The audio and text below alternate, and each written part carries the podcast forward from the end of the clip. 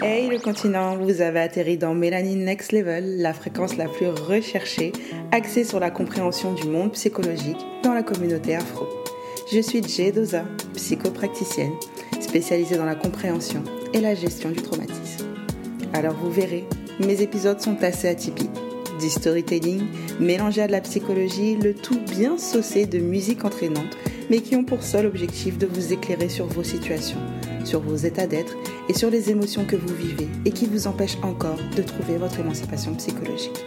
Alors, installez-vous confortablement, car ça y est, nous partons vers le next level.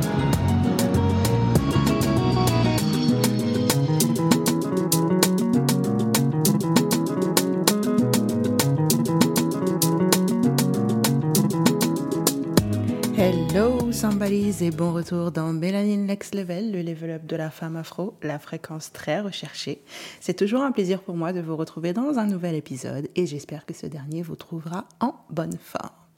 Alors, il y a deux semaines, nous avions abordé le sujet de la relation père-fille en mettant en avant l'équilibre apporté par le père, mais également ce que son absence était susceptible de provoquer. Ok. Aujourd'hui, on va s'attarder sur la relation mère-fille. Mais avant toute chose, comme dans chaque épisode, si vous appréciez Mélanine Next Level, n'hésitez pas à me mettre 5 étoiles et à me laisser un petit commentaire pour faire remonter le podcast dans les tendances actuelles sur les différentes plateformes. Ok, si vous vous souvenez, j'avais intitulé l'épisode précédent Papa ou t'es parce que les problèmes relationnels père-enfant sont associés à la notion de présence physique et psychologique généralement. Le plus souvent, c'est ce qui revient, c'est la cause qui revient. Cependant, concernant la mère, ce que l'on va observer est cette notion de complexité relationnelle, pouvant aller parfois jusqu'à la relation abusive et toxique. Par conséquent, j'ai décidé d'appeler cet épisode Allô maman bobo. Alors, observons déjà ce que représente l'image de la mère par défaut. Pour un enfant, de la conception à ses débuts de la vie, la mère est un objet d'amour absolu. Le lien entre une mère et son enfant est souvent synonyme de dépendance, c'est synonyme de soin et d'amour absolu. L'enfant ne voit en fait qu'à travers elle. D'accord? Elle, elle est la source de toute puissance. C'est une divinité, c'est son tout. Pour la mère, l'enfant sera vu comme un prolongement d'elle-même. Alors, ici, par contre, je, je veux juste préciser, ici, dans la notion de mère, je parle principalement de cette femme qui met au monde dans cet épisode, d'accord? Mais en psychologie, la figure maternelle n'est pas forcément la mère qui met au monde. Ça peut être la grand-mère, la tante, le père, etc. C'est la figure d'attachement en psychologie. Ok? Je continue. Donc du coup, l'enfant voit sa mère comme une toute puissance, une source de toute puissance. Puis en grandissant, l'enfant, si c'est un garçon, commencera à comprendre qu'il est différent de sa maman. D'accord? Là où la fille, elle, verra une similitude et passera donc son temps à essayer de lui ressembler tant sur le plan psychologique que physique et relationnel.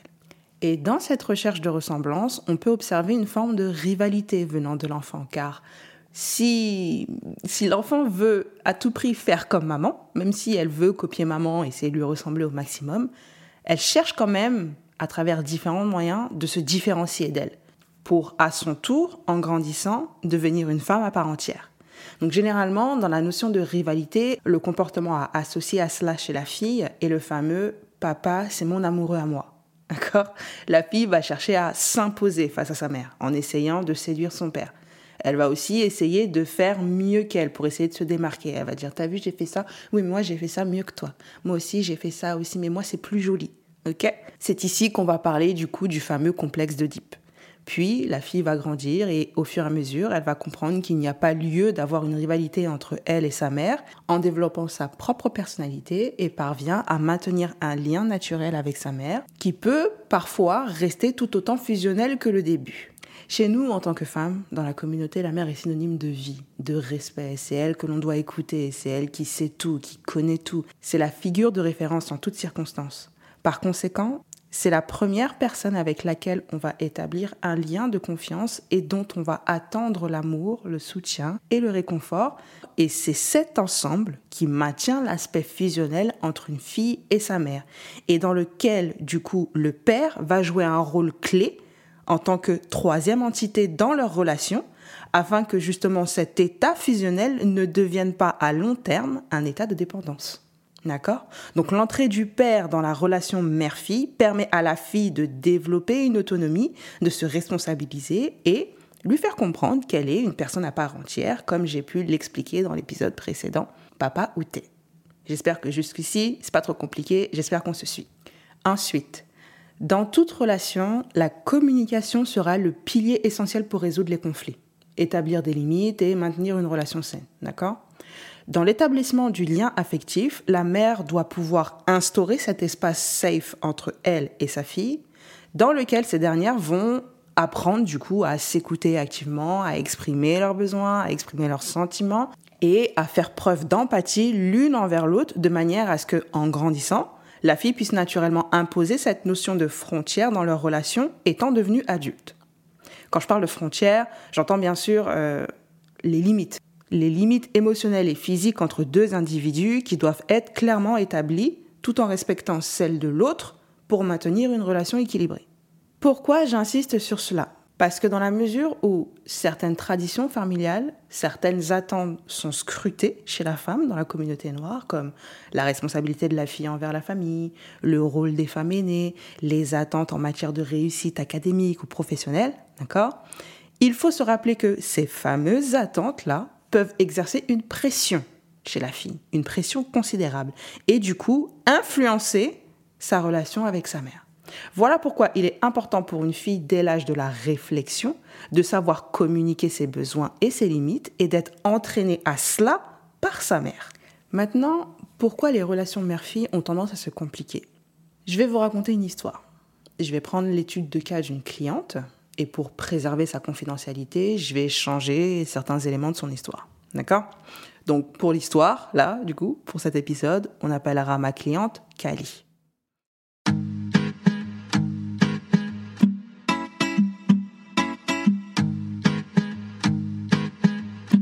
On the track, boy.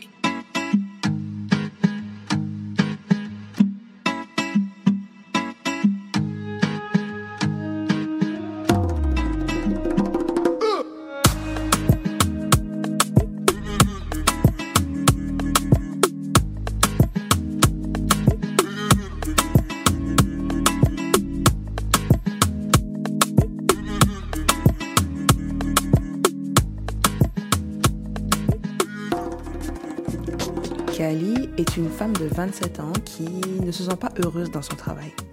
Quand elle vient me consulter, elle me dit qu'elle ne sait pas où elle en est. Elle se cherche, elle ne sait pas ce qu'elle veut faire. Donc initialement, elle rentre en consultation avec un problème d'ordre professionnel à peu près. On va dire ça comme ça, elle cherche sa voie. Au cours de la consultation, elle se met à évoquer son cadre familial. Elle n'a pas grandi avec son père, elle a deux frères et elle est la seule fille de sa famille et aujourd'hui, elle vit seule dans son appartement. Quand je lui demande comment elle se sent au milieu de sa famille, elle me répond qu'elle a toujours ressenti une forme de pression, qu'elle a toujours l'impression d'être traitée différemment des autres, qu'on attend toujours beaucoup d'elle dans son comportement, dans ses études et que elle a toujours tout fait pour essayer d'être à la hauteur et n'ayant pas la présence de son père au sein de la famille, il s'agit donc d'être à la hauteur de sa mère. D'accord? Quand je lui demande de me décrire leur relation, du coup, sa relation mère-fille, elle me parle le tableau d'une mère très exigeante, parfois dure avec elle dans ses propos. Mais elle maintient le fait que pour elle, elle est dure pour son bien. Et qu'il est vrai que bah, des fois, les mots de sa mère dépassent un peu l'entendement, dépassent un peu sa pensée quand elle est énervée, mais que c'est comme ça. Elle est comme ça et qu'on ne peut pas la changer. Quand elle me dit ça, je lui demande du coup de me relater un moment, un événement, un bout d'histoire où justement à l'intérieur de cet événement, les mots de sa mère auraient dépassé sa pensée, comme elle me le dit. Et là, elle m'évoque une situation où il est question de faire un choix. Elle a demandé conseil à sa mère et cette dernière lui a apporté une réponse différente de son avis personnel.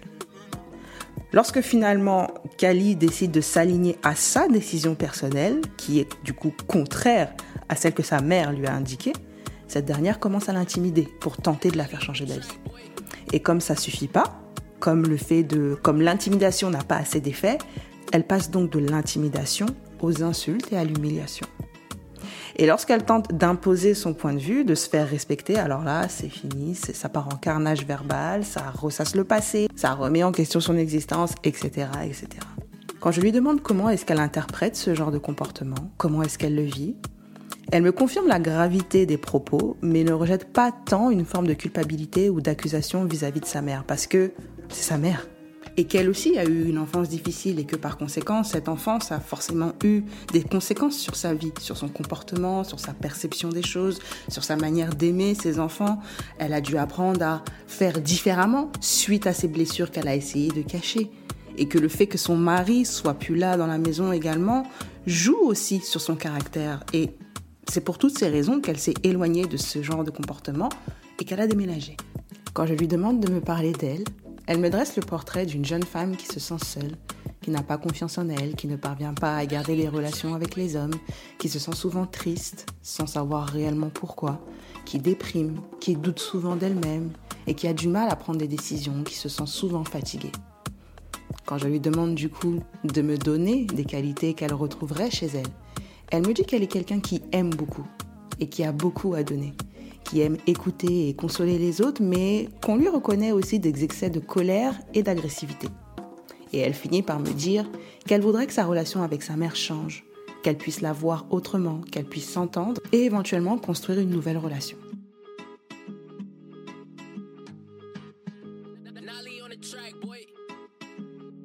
Alors, on va se pencher dans un premier temps sur le comportement de la mère de Kali.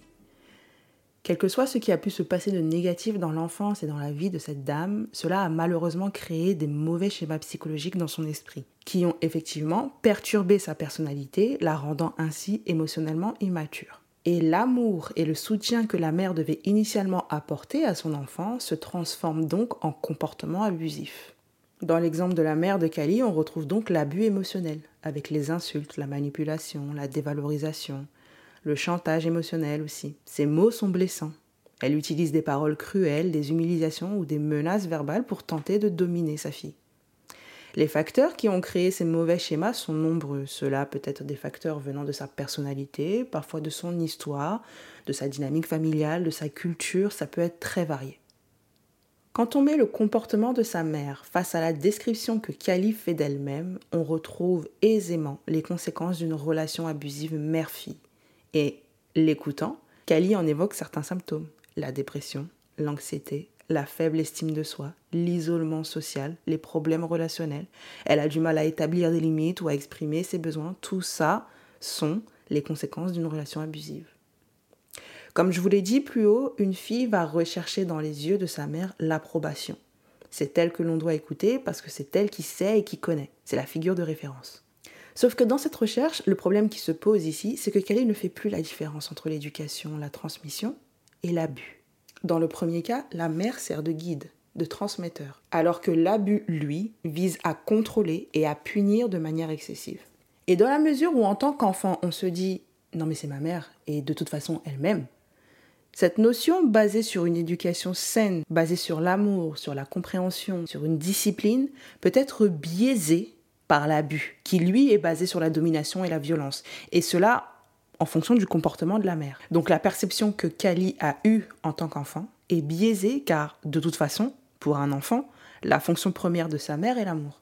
Et donc de toute façon, quel que soit ce que sa mère va faire et de la manière dont elle va faire, elle va toujours se raccrocher au fait que c'est ma mère et elle-même. Si vous vous rappelez, je vous ai dit que Kali venait consulter car elle ne parvenait pas à se trouver professionnellement. Mais le vrai problème, c'est quoi? Le vrai problème, c'est que Kali a grandi dans un environnement anxieux, dans lequel on a toujours attendu d'elle le meilleur selon les autres. La pression qu'elle a évoquée en décrivant son environnement familial l'a poussée à répondre aux attentes des autres. Lorsque chaque jour on vous force à faire comme autrui voudrait, et on vous insulte lorsque vous décidez de faire selon vos envies, vous grandissez avec la persuasion que ce que vous décidez pour vous n'est pas bien, que vos choix ne sont pas les bons, que vous n'êtes pas à la hauteur. Et dans ce schéma de réflexion, la construction de soi est impossible. Et là, dans la quête de guérison de Kali, il y a un duel maintenant entre deux entités. Il y a à gauche le fait qu'elle se cherche et qu'elle veuille s'épanouir professionnellement, bien que ce soit d'abord sur son aspect personnel qu'elle doit travailler en premier, et à droite, son souhait de créer une nouvelle relation avec sa mère. Pourquoi c'est un duel? Parce que le dernier cause le dysfonctionnement du premier. Le fait que Kali ne parvienne pas à s'épanouir individuellement est en majorité en lien avec l'eau relationnelle, si on peut appeler ça, le bain dans lequel elle a baigné toute sa vie avec sa mère. La priorité pour elle à partir de maintenant, et quand je dis elle, je parle en réalité de toutes celles qui lui ressemblent et qui m'écoutent, surtout qu'en plus, Kali, de son nom d'emprunt, avance très bien. Donc la priorité pour vous, mesdames, c'est vous. Parce que lorsque vous commencerez par déconstruire et améliorer ce que vous êtes, à déconstruire les schémas, à les comprendre et à adopter de nouveaux schémas afin de pouvoir satisfaire les besoins qui vous ont manqué, vous serez plus apte à reconnaître ce qu'il y a autour de vous de la manière la plus adaptée et non d'une manière construite autour d'une carence ou d'un manque. Parce que le problème qui se pose souvent dans le fait de vouloir améliorer nos relations parentales est que nous sommes souvent les seuls à observer les dysfonctionnements et les seuls à être prêts à changer pour améliorer la situation. Sauf que ça non plus, c'est pas possible. Vous allez passer de blessé de guerre à mort vivante parce que vous allez vous atteler à poursuivre des besoins que la personne en face de vous ne pourra jamais satisfaire. Vous allez constamment vous mettre dans des situations à risque en pensant le faire pour améliorer ou pour trouver une solution entre vous, entre vous et la personne qui est en face de vous. Vous allez faire, vous allez donner, mais vous n'allez jamais recevoir en retour. Bien au contraire, ce que vous allez faire vous sera toujours renvoyé au visage. Si la personne qui est en face de vous n'est pas en mesure d'observer les comportements dysfonctionnels qui causent la mauvaise relation qu'il y a entre vous, attendre un changement peut être impossible parce que tout ce que vous ferez sera unilatéral. Et en fait, ce qui crée ce désir de changement est la part d'enfant qui est à l'intérieur de chacun et qui veut obtenir ce qu'il n'a jamais eu. La part de cet enfant est la part qu'il faut guérir il y a comme un deuil à faire, une séparation, une distinction entre ce que l'enfant voulait et voudrait encore aujourd'hui de cette relation et ce dont l'adulte a besoin aujourd'hui dans cette relation. Mais comment évoluer dans ce contexte? Comme je vous l'ai expliqué, tant que vous n'avez pas effectué en premier lieu un travail sur vous qui pousse à construire des limites émotionnelles saines, à forger votre confiance en vous, vous ne serez pas en mesure de prendre des décisions pour des choses qui sont à l'extérieur de vous. Maintenant, une fois que ce travail a commencé, et là je parle pour toute relation parentale confondue, il n'y a pas de méthode ou de mode opératoire par défaut. Parce que je vous vois venir, vous allez me demander, mais est-ce qu'il faut couper les ponts, mettre une distance physique, parler autrement, est-ce que je garde le contact? Tout ça, ça va dépendre de vous en fait. Ça va dépendre de vous et de ce que vous vivez. Le tout, est d'abord d'adopter un comportement qui va vous permettre de ne pas vous retrouver face à une dose d'anxiété trop importante au point de, bah, au point de ne pas dormir. quoi. Chacun a son mode opératoire et le mode en question peut changer en fonction de l'évolution de la situation. Mais vraiment le but ici, c'est d'instaurer un cadre avec l'autre et avec soi, savoir ce que vous allez accepter ou non, ce que vous allez tolérer ou non parce qu'il faut savoir que les relations dysfonctionnelles parentales créent ce qu'on appelle le traumatisme d'attachement. Et ce traumatisme d'attachement aura des incidences sur votre perception et votre gestion des émotions. Donc au début, c'est beaucoup de travail dans la mesure où initialement, il y a cette notion de dépendance entre un enfant et un parent et que maintenant, il va s'agir de réapprendre à réguler la relation, à se détacher émotionnellement de cette mauvaise dépendance et à prendre de meilleures décisions. Mais tout cela se fait en fonction de chacun dans son processus de guérison. Alors je sais qu'il y a beaucoup le poids de l'éducation, de la tradition, la perception que nous, enfants de la communauté noire, avons de nos parents, le symbole qu'ils représentent, le respect que nous leur portons, etc. Mais tout cela, au sein d'un mauvais climat familial, ne fait qu'amplifier le mal-être qu'un individu peut ressentir. Il peut se sentir à la fois perdu et résigné. L'objectif, par contre, n'est pas tant de renoncer ou de vouloir se détacher de cette essence familiale, de vouloir rejeter son père ou sa mère, de cette notion de, de respect des aînés, comme on l'appelle, mais bien de vous séparer de la partie qui vous fait souffrir dans cette essence familiale.